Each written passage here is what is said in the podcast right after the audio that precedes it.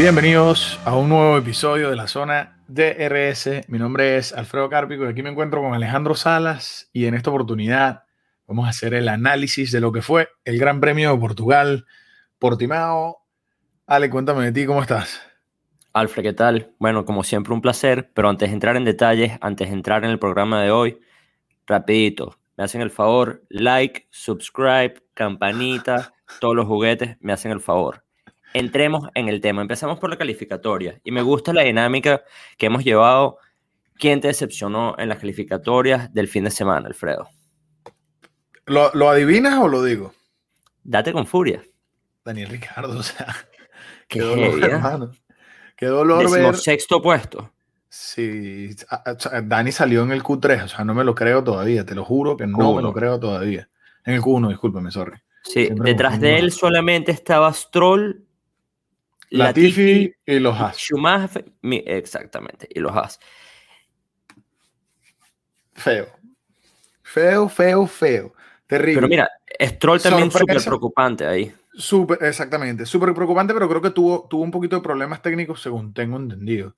Ahora, me gustó bastante ver a un Seb que entró al Q3, finalmente. Por primera vez en el 2021. Una vez más, vemos un George Russell out qualifying a Nicolás Latifi. O sea, de verdad, Mira, es, es absurdo el dominio. Te voy a decir algo muy cerca, George Russell, de meterse en un Q3. Estu- Estuvo a nada, estuvo a nada. Estuvo a nada, Ale. Estuvo a nada de meterse en un Q3. Me parece una actuación brillante. Vamos. Es la mejor, es el mejor quali que ha tenido eh, Williams desde hace muchísimo. Bueno, o por lo menos el mejor quali que ha tenido eh, George Russell en, su- en su estadía en, en Williams. Ahora te digo algo. Este que está aquí, este señor que está aquí, Alfredo Cárpico, acertadamente predijo el pole de Valtteri Bottas. en Qué grande. Valtteri. Qué grande, Valtteri. No, no, eh, yo te lo Y qué dije. el grande, está- Alfredo. el tipo estaba. No, no, el tipo, yo te dije, es que he visto, he- he visto ese comportamiento repetidas veces de Valtteri en el que tiene un fin de semana por el piso, tiene un fin de semana en el que pasan coleto con él, y el siguiente fin de semana llega como con este modo agresivo, así como cuando se metió al sauna en aquella escena de En Drive to Survive. en Drive to Survive, pero no, en serio, llega, llega con una agresividad y unas ganas de comerse a todo el mundo y fino. Ojo, te voy a decir algo. No, me parece también un poquito afortunado de su parte porque vimos una estrategia de Mercedes de tratar de conseguir su mejor lap en, en cauchos medianos, o sea, en, en componente medio, que es un, es un poco ilógico para, para cualquier persona que, que sabe que el caucho rojo bien- viene siendo el blando, es un poco más rápido, casi un segundo por vuelta más rápido que, que el mediano, pero el tema del viento estuvo, o sea, inexplicable cuánto se quejaron los pilotos y las, y las escuderías de lo que fue Bueno, el viento. Habían vientos de 30 kilómetros por hora. O sea, no estamos Sí, no, hablando no, de que no. había un Y, y eran, y eran colaterales, no, no era un viento directo en cola o un viento directo de frente que se puede controlar bastante jugando con, con el setup del carro. Era un viento, viento cruzado. era un viento cruzado que de repente se movía y de repente más de un piloto llegando a la curva tocaba los frenos un poco antes, un poco después, el viento lo empujaba y se iba. O sea, vimos, lo vimos repetidas veces. Chico Pérez. Checo Pérez, correcto, durante, la, durante el quali le pasó. Entonces, estuvo, eh, eh, creo que fue un quali que mostró mucha destreza de parte de los pilotos en, la lectura de lo que era el viento. Muy difícil, muy difícil. Me parece algo ya que, es, como tirar una moneda, Ale. O sea, si tienes la suerte de que el viento baja un poco a la hora que estás haciendo tu hot lap, bien, pero hay, hay en mi caso, en mi parecer, Lewis se quejó mucho más del viento en su hot lap que lo que se quejó Valtteri. Entonces, ¿qué tanta agresividad de Valtteri? Fueron siete milésimas entre Sí. Valtteri y honestamente- 18.348 de botas y por parte de Hamilton fueron 3.55. O sea, estamos hablando de una Siete diferencia milésimas. mínima. Siete milésimas, o sea, absurdo, absurdo, absurdo. Total. Entonces, no me parece un dominio o algo que tú digas, ah, Valtteri, qué duro, le quitó el polo a Hamilton. No me parece. Simplemente Bueno, pero- tuvo, su, tuvo su mejor lap, está bien. Pero mira, a decir una cosa. entre- en la Fórmula 1, ya sea una milésima, es más que No, no, suficiente. total, total. Y no Lo solo eso, sino que, como comentaste muy bien en, el, en la previa, eh, frenó a Hamilton de lograr esta, esta pole número 100. que bueno, sin duda alguno creo que, que tarde o temprano eh, va, a llegar, pero bueno, lo, lo, le tocará esperar un poco más, que bueno, también lo vimos el año pasado cuando batió el récord de las ganadas eh, de, de, Michael Schumacher, o como dice A Girl Talks F1, si no han visto el episodio, le, vamos a dejar el link acá. Michael, eh, Schumacher. Eh, ojo, este, esta risa no es en contra de Girl Talks F1, esto con, eh, no nos estamos riendo de ella, con estamos riendo con ella. Exactamente. Eh, Muy bien. Es un chiste interno del episodio, véanlo, disfrútenlo. Está Creo que es más un chiste interno de la borrachera después del episodio. Sí, este, pero bueno, también prepárense porque a Girl Talks F1 va a estar con nosotros muy pronto. No se olviden de eso. Eso es correcto, eso es correcto. Ale, mira, Quali. Vamos a terminar el tema del Quali. Me pareció un Quali que no fue el quali más extremo que hemos visto, no fue el quali más, más eh, sorpresivo, pero sí tuvimos un qualifying que se le vio cuánta destreza tomó por parte de los pilotos y los equipos, batallar el viento, batallar una pista que tenía, lo hablamos en la previa, eh, un asfalto muy fresco, muy poco abrasivo, muy poco, eh, mucho poco agarre y, y, falta de tracción en la pista. Entonces se vio, creo que me gustó este qualifying, me gustó, me gustó este sábado en el que, en el que vimos, por cierto, algo que no mencionamos, un Carlos Sainz sacándole casi un tercio de segundo a, a, Charles Leclerc. Estamos hablando, hizo punto 3, punto 3 mejor vuelta. Creo que Charles tenía una racha también así como la de George, no era un dominio extremo y, y Sí, como el de, como el de George. Como el de, como el de George, pero, sí era. Por primera vez le hizo lo, eh, outqualified a su compañero de escudería, Carlos Sainz, a, Charles Leclerc, que es una increíble hazaña. Y otra de las cosas que a mí más me sorprendió de, de, este qualifying fue la actuación del, del, inglés Lando Norris. De verdad que tuvo una Q1 y una Q2 increíble.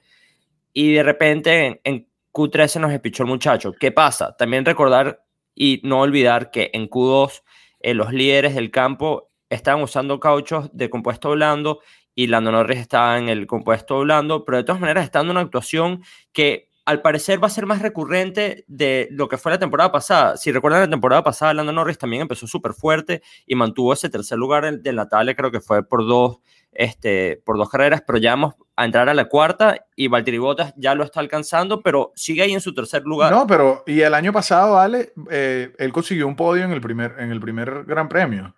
Este año no lo ha conseguido y ha mantenido la, la, consistencia y ha mantenido la constancia en sus puntos, de manera que se está manteniendo en tercer lugar. El segundo, en el segundo Gran Premio logró podio Lando Norris. Correcto, correcto, es verdad. Por eso, por eso está donde está en este momento. Pero, pero bueno, vimos de nuevo un one and two de Mercedes en el qualifying. Pero creo que aparte de eso, no, no, hay, no hay mucho más que comentar sobre el qualifying. No sé si tienes algo que agregar. No, en lo absoluto, como te digo. De verdad, fue, fue entretenido ver cómo batallaban la, el viento y me pareció algo un, poco contradictorio y a la misma vez me, dejó como pensando bastante en, lo loco que, que, que, juega la estrategia en este deporte y abre mucho los ojos a la gente de como un caucho que es en libro, en papel, escrito, es más lento que el caucho blando, que es el caucho medio. El caucho medio, claro. por lógica, es mucho más lento que el caucho blando. Y a Mercedes le sirvió como mejor caucho porque con un poco menos de agarre eh, estaban haciendo mejores tiempos de vuelta. Entonces, demostró bastante cuánto juega la estrategia detrás de esto y no es simplemente montarte en el carro y chola y volante que llegamos a, a ganar. Entonces, me gustó bastante ver eso. Pasemos a domingo, por la mañanita bien temprano. Ok, empecemos con un domingo en el que, de nuevo, acertaste algo, no fue en la primera vuelta, pero fue en la segunda. Vimos un accidente al comienzo del Gran Premio de Portimao eh, por parte de los dos Alfa Romeo.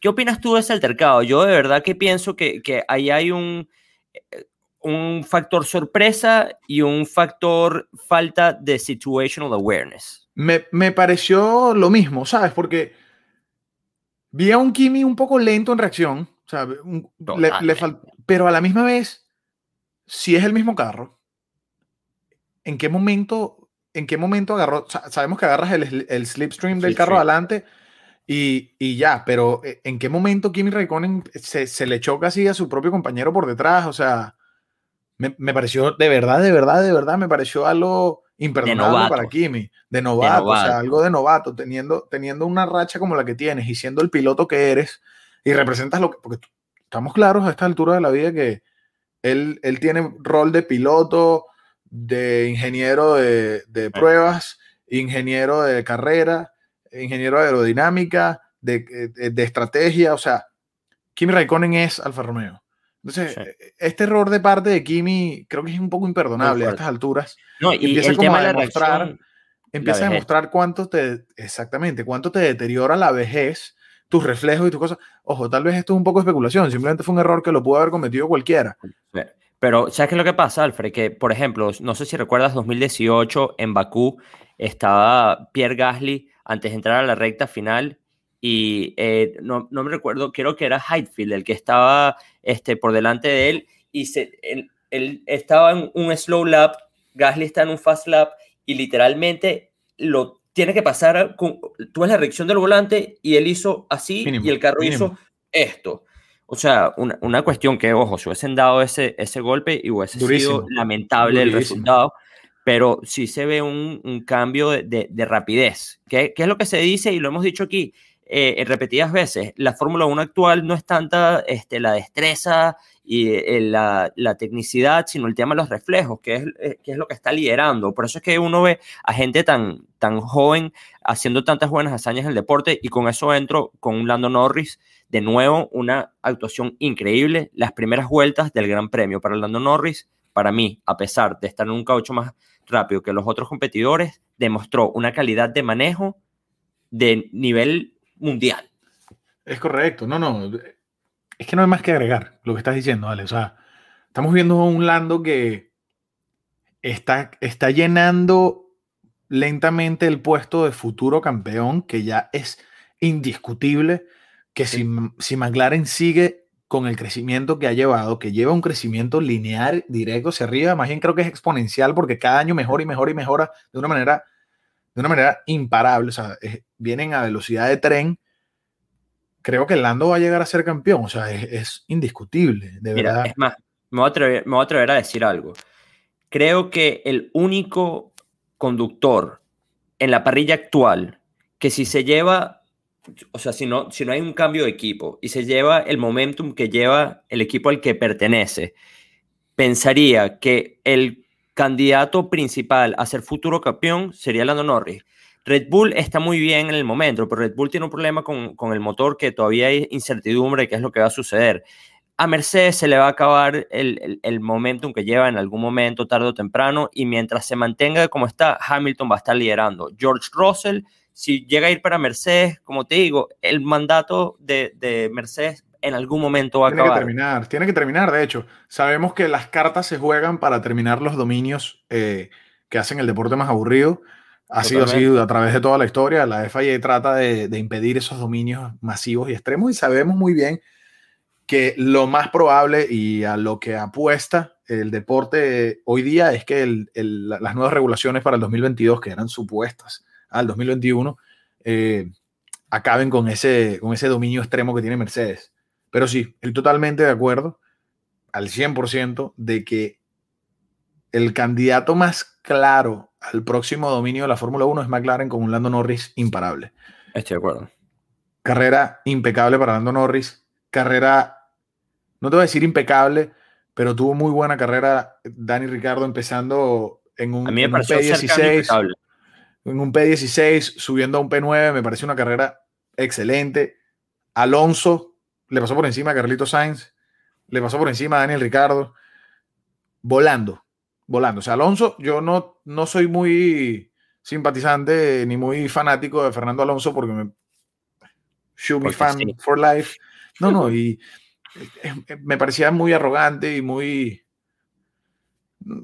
Los, los, que, los, que, los que saben de Fórmula 1 han tenido sus encontronazos independientemente que seas fanático o no. Tengo muy, amigos que son muy fanáticos de, Pero mira, de Fernando y ellos mismos lo dicen. Eh, Esteban Ocon ha estado hablando muy bien de Fernando Alonso. Bueno, pero porque son equipos, vale, o sea. Pero es, es porque son equipo, es su obligación hablar de la manera que habla. Porque tú puedes decir, mira, nos, nos llevamos bien, pero, pero a lo que él dice es, mira, todo lo que está diciendo la gente y todo lo que se especula y todo lo que se dice de Fernando Alonso es totalmente falso. Sí, bueno. Es verdad. ¿Hasta qué punto? Es verdad, es verdad. No, pero sabemos que, sabemos que, Ale, sabemos que cuando hay, cuando Fernando Alonso pasó también con, con, con McLaren, cuando Fernando Alonso entra a un equipo así como entró eh, este año, él tiene, él tiene ese rol así como lo tuvo, como lo tuvo Kimi con Alfa Romeo, como lo tiene Kimi con Alfa Romeo. Él toma ese rol de, de padre, por decirlo así, en el que comparte su conocimiento y comparte lo que tiene y trata de llevar la vieja escuela de la Fórmula 1 a lo que viene siendo la nueva era híbrida y trata de mezclar conocimiento. Entonces tal vez eso le ha, le ha, le ha dado muy buen resultado a Esteban Ocon, le ha cambiado la mentalidad, le ha abierto muchas puertas y, y bueno, listo, le, le, ha funcionado. Esteban Ocon, impecable carrera también, un, P7 que me pareció muy, muy sólido, muy sólido, séptimo lugar para Esteban Ocon. Me ayudó en el, en el fantasy. Por cierto, les ponemos aquí de una vez cómo va el fantasy. Shout out a Ito. Que está, de tercero. Lugar, Ito está de tercero. Me, mandó, me mandó el otro día y yo como que, bro, estoy que sí, es 12, y Tuviste, el, tuviste el, el, nombre del equipo, no recuerdo ahora, pero ya lo verán aquí.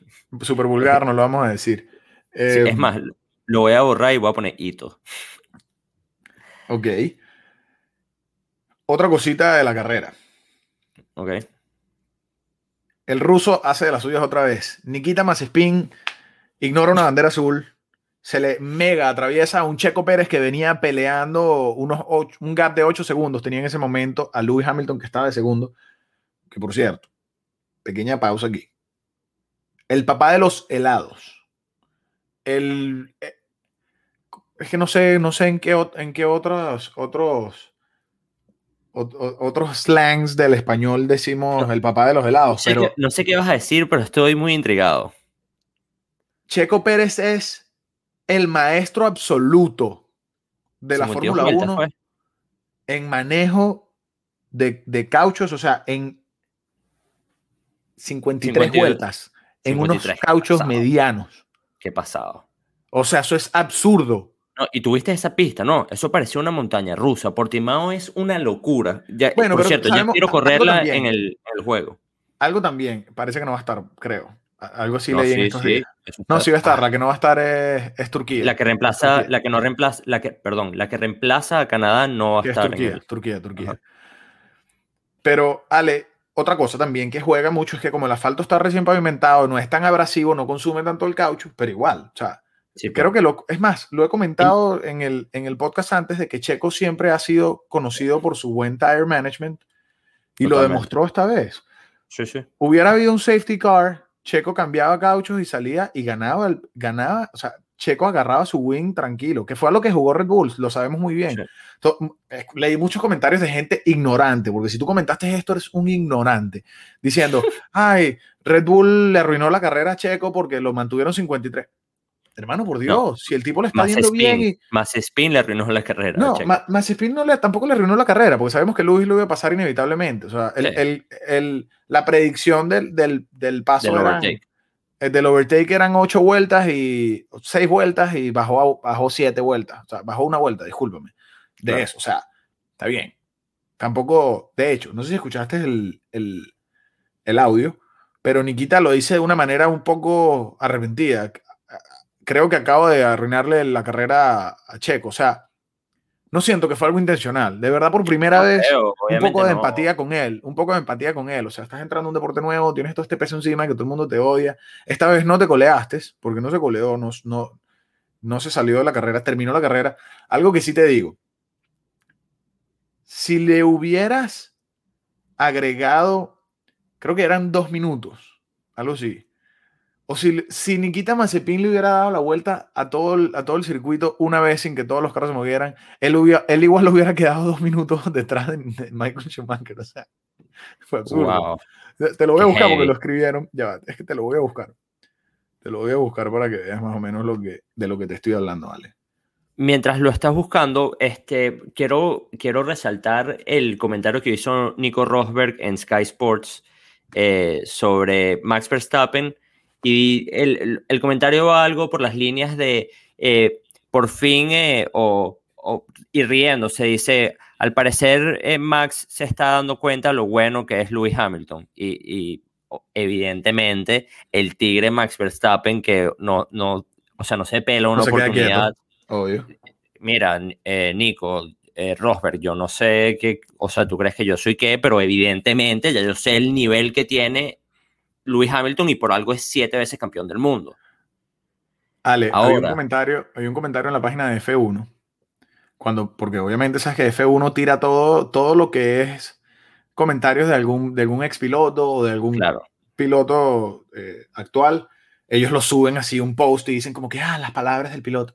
Entonces, las palabras del ex campeón Nico Rosberg, eh, y él dice, las palabras son las siguientes creo que empiezo, creo que eh, Max Verstappen empieza a darse cuenta lo talentoso que es Lewis Hamilton. Y más abajo alguien le pone. Y Lewis Hamilton empieza a darse cuenta también de lo talentoso que es Max Verstappen, porque es la primera vez que alguien le está dando... Y el comentario tenía 80 mil likes. O sea, eso, es demasiados likes en un comentario. No, y te voy a decir una cosa. Max Verstappen estuviese montado en un Mercedes y, o sea, hoy por hoy, hoy por hoy sí te digo que ahí no hay nada que pensar. O sea, esa es la teoría de los sueños de todos. Sí, bueno, pero Nico Rosberg le ganó a Lewis Hamilton, le ganó bien ganado, no hay absolutamente nada que decir, pero no le ganaste con un Red Bull. O sea, yo entiendo tú, yo entiendo tu, nivel Dios, que eres básicamente desde que empezó esta, o, sea, del 2008 al 2014 eh, hubo distintos campeones aparte de Lewis Hamilton, pero desde que Lewis Hamilton es reigning champion, el único que le ha, le ha podido ganar es, Nico Rosberg, pero Tampoco así, Nico. Exacto. Bájale dos. hablemos, hablemos de una última cosita, un, último temita. ¿Qué pasa con Valtteri Bottas? O sea, te voy a decir algo. Me parece que Toto Wolf le destruyó la carrera diciéndole, tienes el carro más rápido, persíguelo.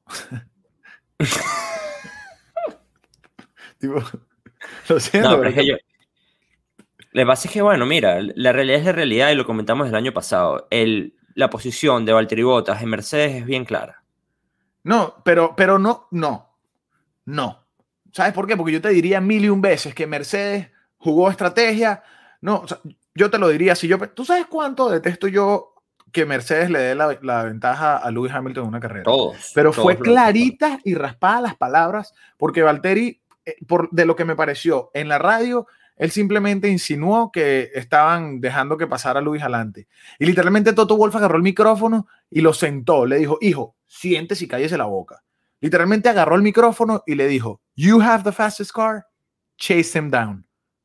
Papi, bueno, pero mira, es que te voy a decir una cosa. En, cuando nosotros empezamos este en YouTube, en la previa a la temporada, dijimos que uno de los pilotos con más presión en, en la grilla era Yuki Tsunoda, por un Pierre Gasly tan dominante. Pero honestamente, ahorita pensándolo bien, ¿quién tiene más presión que un Valtteri Bottas? Pero lo que pasa es que la presión en este deporte, la presión en este deporte eh, lo es todo. Y de repente me voy a descarrilar un poquito acá, pero ahí es donde de repente veo a Max Verstappen al final de temporada, este, no teniendo de repente el poder de, de ganar un campeonato. ¿Cuándo fue la última vez que Max Verstappen ganó algo en su vida? Porque George Russell ganó un campeonato hace nada, pero Max Verstappen no gana que sí que es el 2004, un campeonato, ¿sabes? Cuando estaba haciendo karting, ¿sabes? Es correcto, es correcto. Entonces, ese es el tema de la presión. Y, y, tienes toda la razón, le dañaron la carrera eh, por completo. A Valtteri Bottas no Ah, ok, le, destruyó, no, le, dañó la carrera, no, le dañó la temporada. O sea, y, los memes. Y más cuando no lo logras. Los memes en Instagram y en Reddit, si alguien de, los que nos escuchan no tiene Reddit, bájese la aplicación de Reddit y se pone el día con Reddit, que Reddit es como una zona de RS de puros memes. O sea, te, enteras de todo. De hecho, me acuerdo cuando le abrí los ojos a Ale de Reddit hace unos meses, hace casi un año, y Ale me dijo, me cambiaste la vida. O sea, Reddit es una locura. hoy literalmente eran mil y un comentarios y mil y un memes de Valtteri Bottas, que por cierto, debería, te, voy a pasar como dos o tres memes ahorita y los pones aquí, chas, y aquí, chas. Chas. Para que la gente los vea.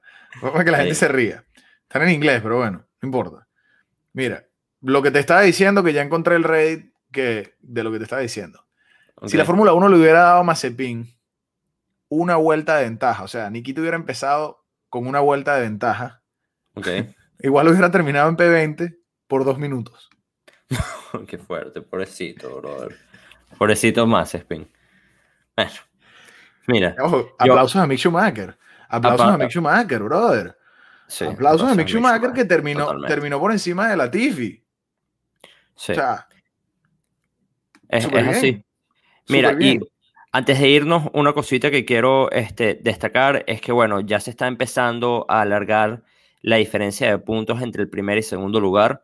Eh, Max Verstappen sigue sólido en su segundo lugar. Valtteri Bottas eh, subiendo en, el, en la grilla está en un Bueno. cuarto lugar y ganándose ese punto extra en, en esta carrera con el Fast Slap. Esos punticos extras, pana, son Sí, cruciales. Sí, pero, para el final del pero campeonato. Fue, fue un poquito chimbo que, que- que se le canceló esa, esa vuelta a, a Max y no se le dio el, no se Sí, le dio el pero- punto al campeonato. Entonces, ¿qué es lo que Pero, pasa? Que muchos errores fue a también de Bottas. Max.